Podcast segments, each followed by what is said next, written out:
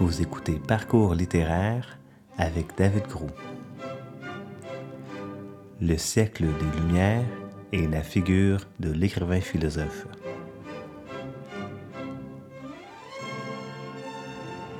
Donc, euh, il y a plusieurs choses à comprendre euh, quand on aborde le siècle des Lumières, en fait, pour essayer vraiment de bien le comprendre et le distinguer euh, du grand siècle, donc du siècle qui précède.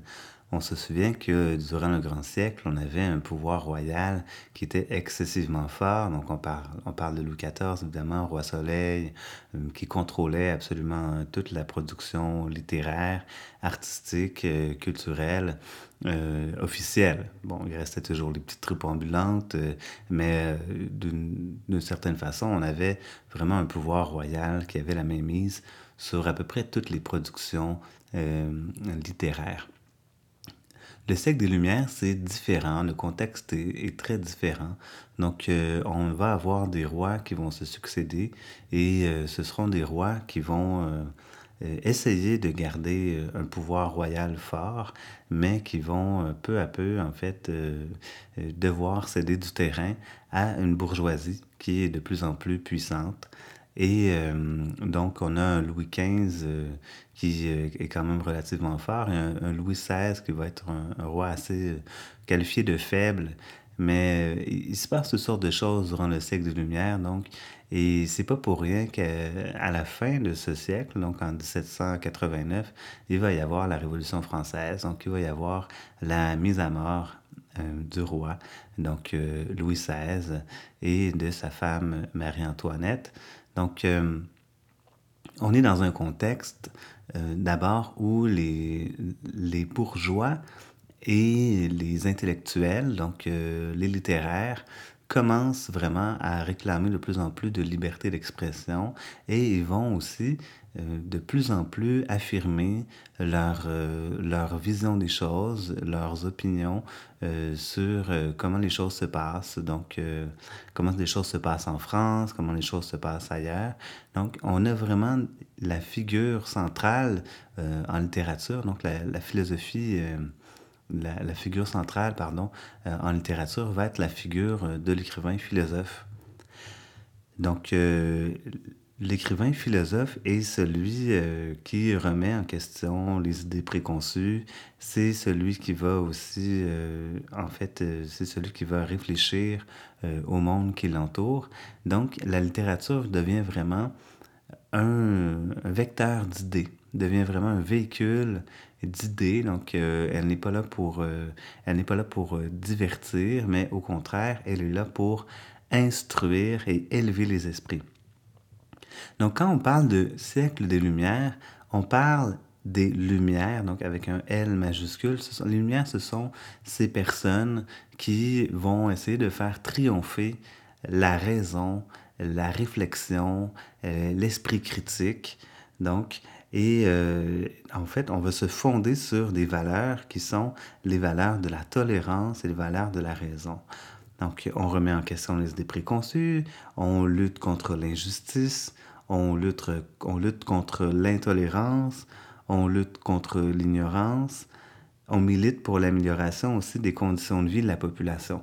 Donc, tout, tout ce qui était d'une certaine façon caché là, durant le grand siècle, on va le mettre au grand jour. Les inégalités sociales, la barbarie de la guerre, euh, tout ce qu'on tout ce qu'on peut voir en fait euh, qui fonctionne pas dans la société, l'écrivain va vouloir en parler.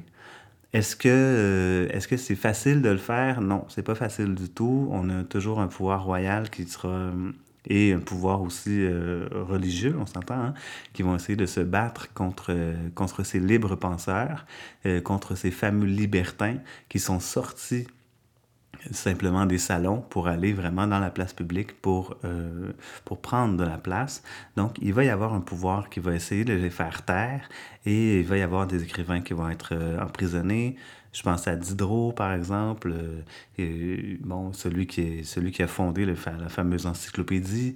Euh, il va être emprisonné pour, euh, pour, son, pour son essai, Lettre sur les aveugles à, l'usage de ceux qui voient.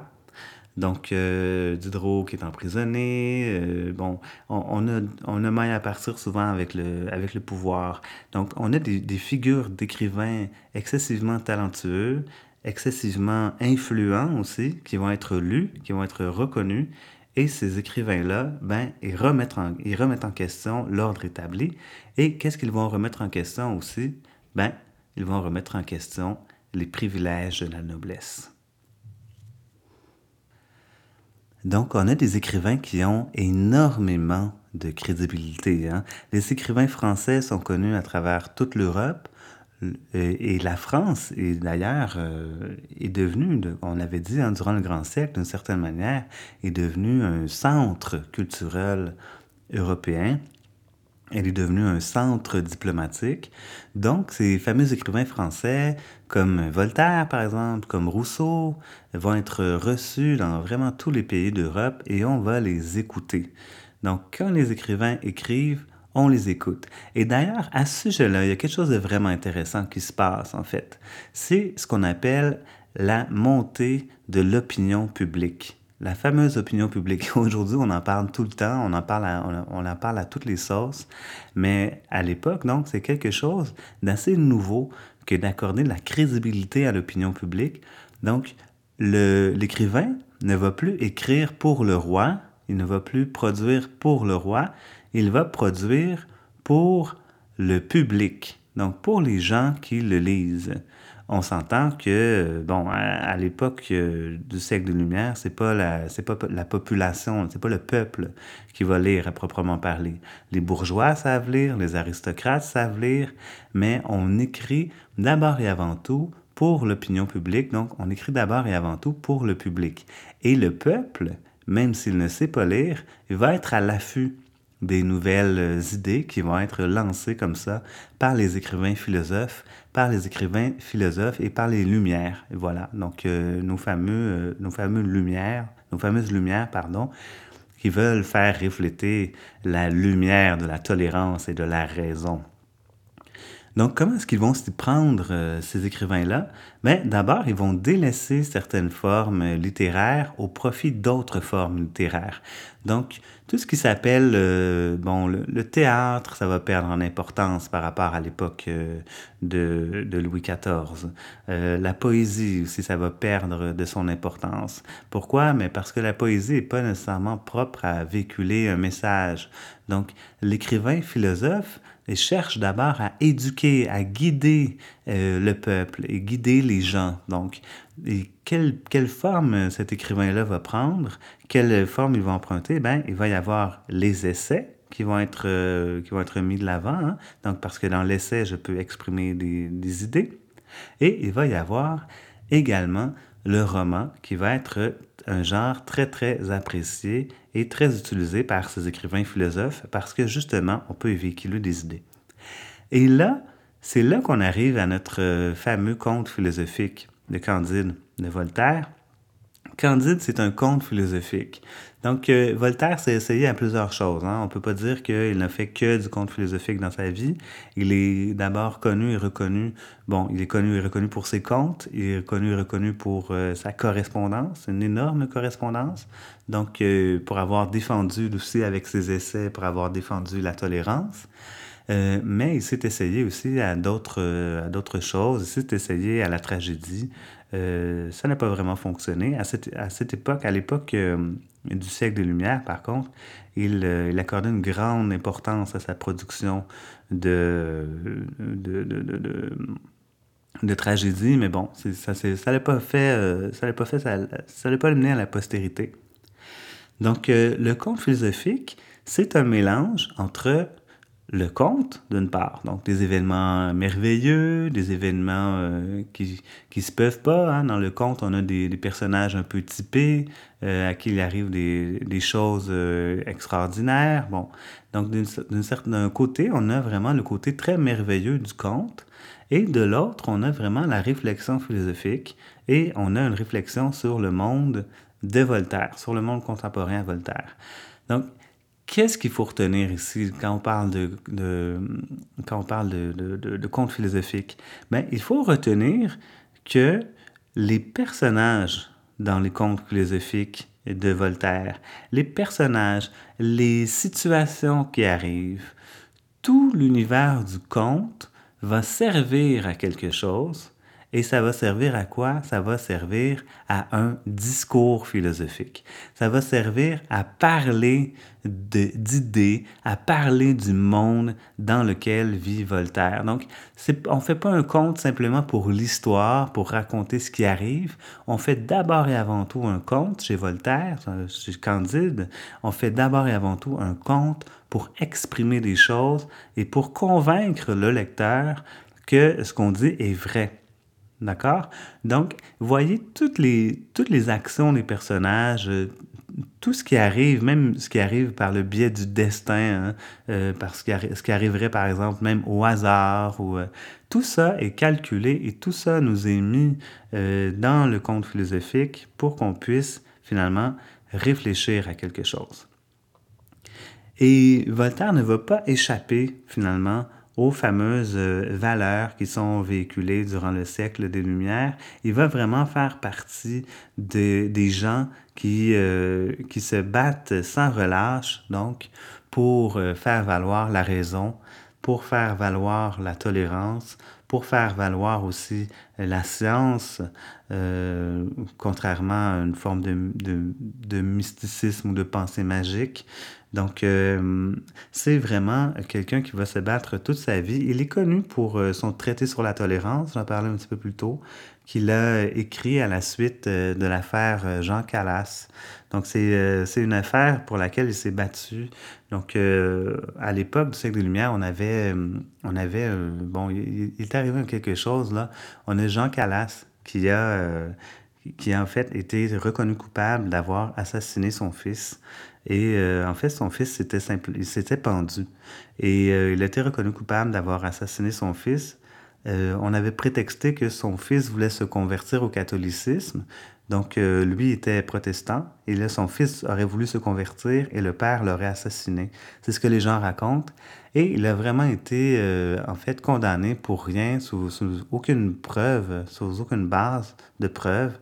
Et on l'a condamné à la torture euh, et euh, à l'exécution, donc capitale.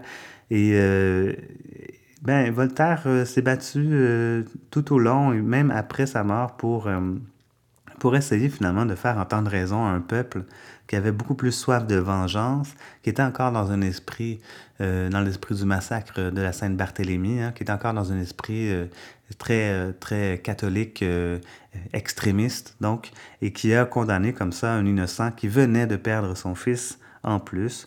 Donc, Voltaire va être de toutes les batailles. Il est reconnu pour sa plume, une plume euh, qui est acérée. Hein? Donc, c'est une plume euh, qui, qui, va avoir l'esprit vif, Voltaire, mais il va aussi être capable de, de raillerie, il va être capable de, de, faire des blagues, et il va être capable de faire des... Euh, donc, il va, il, va, être capable de se battre avec sa plume, et il ne fait vraiment pas plaisir à ses adversaires. Donc, c'est quelqu'un qui est, qui est assez là-dessus euh, comme on dit en bon français, qui est assez baveux, donc euh, qui peut être assez...